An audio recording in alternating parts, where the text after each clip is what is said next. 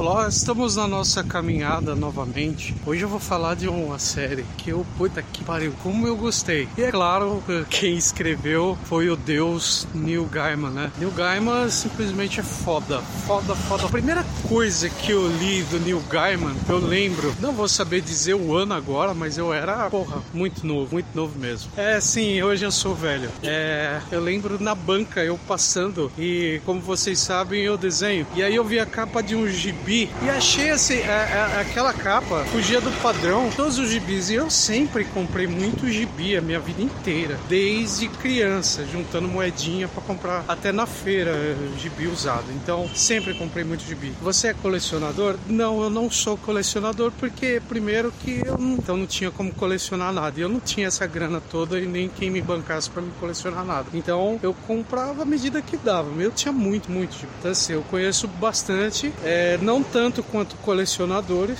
né? Mas eu conheço muito. Bom, enfim, passando na banca, vi aquela capa que fugia do padrão, não tinha nada a ver com o que eu já tinha visto. Eu achei bem esquisito assim. Isso. Parei, fiquei olhando. É, sim, você vê como eu sou velho, na minha época tinha banca. Aí eu olhei e falei, capa interessante, que legal, né? Diferente. É, o nome do gibi era Sandman. E aí eu comprei. Tinha dinheiro, tava com dinheiro, comprei. Na época eu não consegui comprar todos os números. Então comprava um, perdia três, comprava outro, perdia dois, sabe assim. Mas era uma história, cara, coisa louca, assim, eu nunca vi nada parecido. Era muito louco. E eu gostei, porque era um mundo, um mundo diferente, sabe? Mitológico, é, misturava modernidade e tinha as participações da morte. Eu lembro que terminou o Sandman, chegaram a lançar um compilado com as participações da morte. A morte, a gente sempre vê a morte como aquela caveira com a foice, sempre, né? Mesmo em quadrinhos, você sempre vê a morte, aquela caveira com a foice. Mas de repente não era, cara. A morte era a mulher dos meus sonhos. Como? Era uma mina que tinha piercing, toda descolada, o cabelo todo bagunçadão, assim, armadão, da minha idade,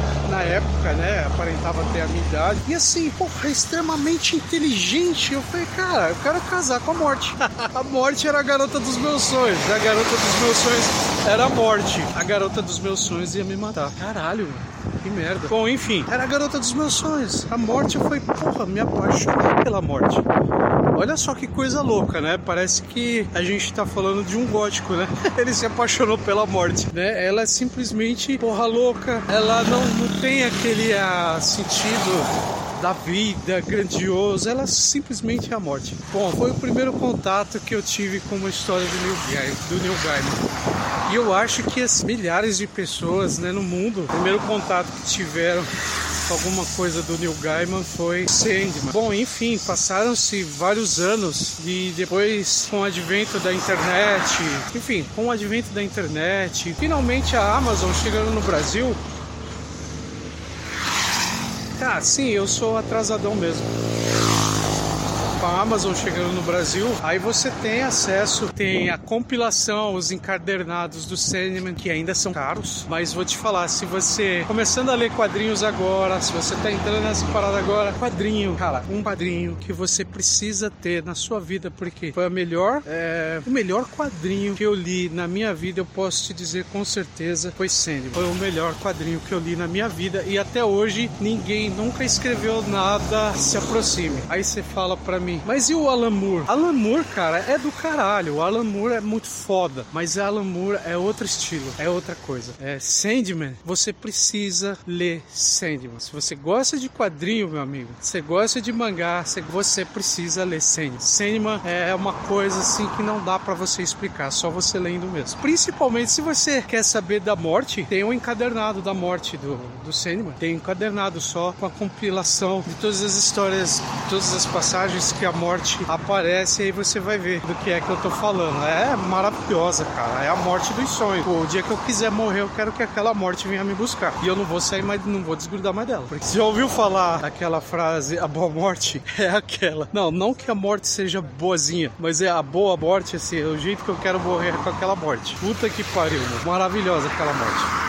É a morte dos sonhos mesmo. Enfim, Neil Gaiman hum, dispensa apresentações, mas eu precisava falar sobre isso porque, cara, ele é muito doido. Se tem alguém que consegue traduzir a mente de um artista, é o Neil Gaiman. Cara, mano, é foda. Ele tem uma visão das coisas assim que é, é incrível. É, cara vende pra caralho, você vai falar assim, mano, não é só você, são milhões de pessoas no mundo que se identificam com o Neil Gaiman. Ele realmente consegue sintetizar coisas de uma forma que a gente não consegue, mas a gente se identifica e fala, pô, é isso, entendeu? Esse é o Neil Gaiman. Aí tem a Amazon Prime, tem o seriado na Amazon Prime, que é o Good Omens. Puta merda, mano, eu adorei, cara. Eu adorei. Eu adorei. Assisti do começo ao fim e simplesmente eu adorei. Good Omens, Good Omens, do Neil Gaiman. É, a sinopse é assim, o anjo, aquele com a espada de fogo no Jardim do Paraíso quando Adão e Eva foram expulsos, né? E é pro, o próprio Crowley, que é o demônio Mor, o demônio mais antigo e o mais poderoso.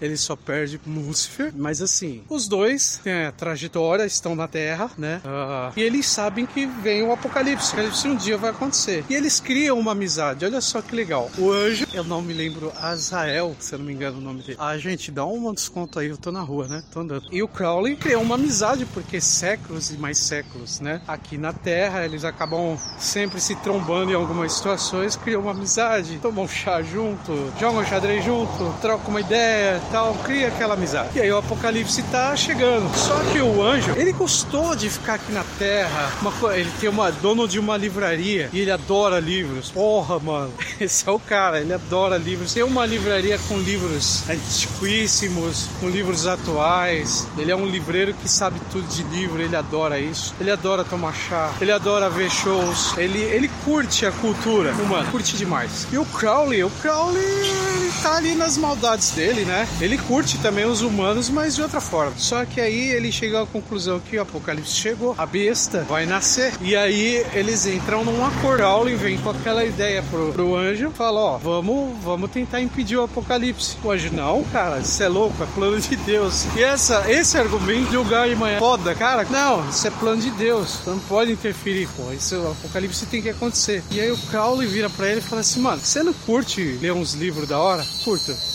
você não curte ver show, você não curte as músicas, você não curte toda essa parada aqui, curto. Então, o apocalipse chegando, mano, vai acabar tudo isso aí. Acabou, acabou a festa, acabou tudo isso aí, é o fim do mundo. E aí o anjo fica preocupado, fala: Porra, mano, eu vou perder tudo isso, vai acabar tudo isso aqui, vai acabar. Ele, pois é, então. Então, mano, a gente precisa impedir o apocalipse de acontecer, porque se acontecer o apocalipse é o fim do mundo, vai acabar isso tudo aí que você curte. E vai acabar tudo isso aqui que eu curto também. Então vamos dar um jeitinho de só atrapalhar os planos de Deus. E aí vem a história toda. Cara, você ri pra caralho. Tem umas tiradas assim muito legais. E a série, cara, é, você vai. É pura diversão, muita curtição, sabe? Muita curtição. Ele zoa muito com esse negócio de previsão, de profecia. Ele zoa demais com isso. Ele zoa com Deus, com o diabo. Ele zoa com essas mitologias todas. Neil Gaiman realmente ele é foda. Você quer entender um pouco pouquinho a mente de um, de um artista, de qualquer artista, puta, mano, leia Neil Gaiman. Você vai viajar e você vai falar assim: é isso aí, a mente, você tá meio dentro da mente de um artista, é isso aí. Neil Gaiman realmente ele é,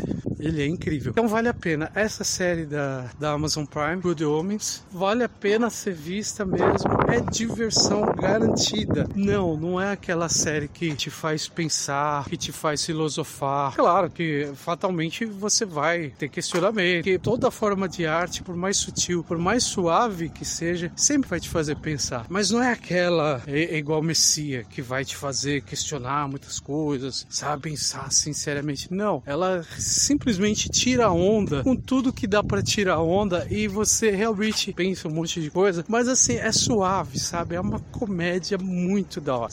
É diversão garantida mesmo, pura diversão, pura diversão. Gostei demais dessa série. Se você quiser se divertir, assiste, assiste, que é diversão versão garantida mesmo, tá bom? Good Omens do Neil Gaiman. Vale muito a pena. A dica de livro é o livro homônimo do Neil Gaiman. E aí é até legal você ler o livro, porque você faz essa comparação com a série. Eu não vou, não vou fazer isso aqui, mas também é diversão da mesma forma. Essa é a minha dica de livro de hoje. E na próxima a gente conversa mais um pouquinho.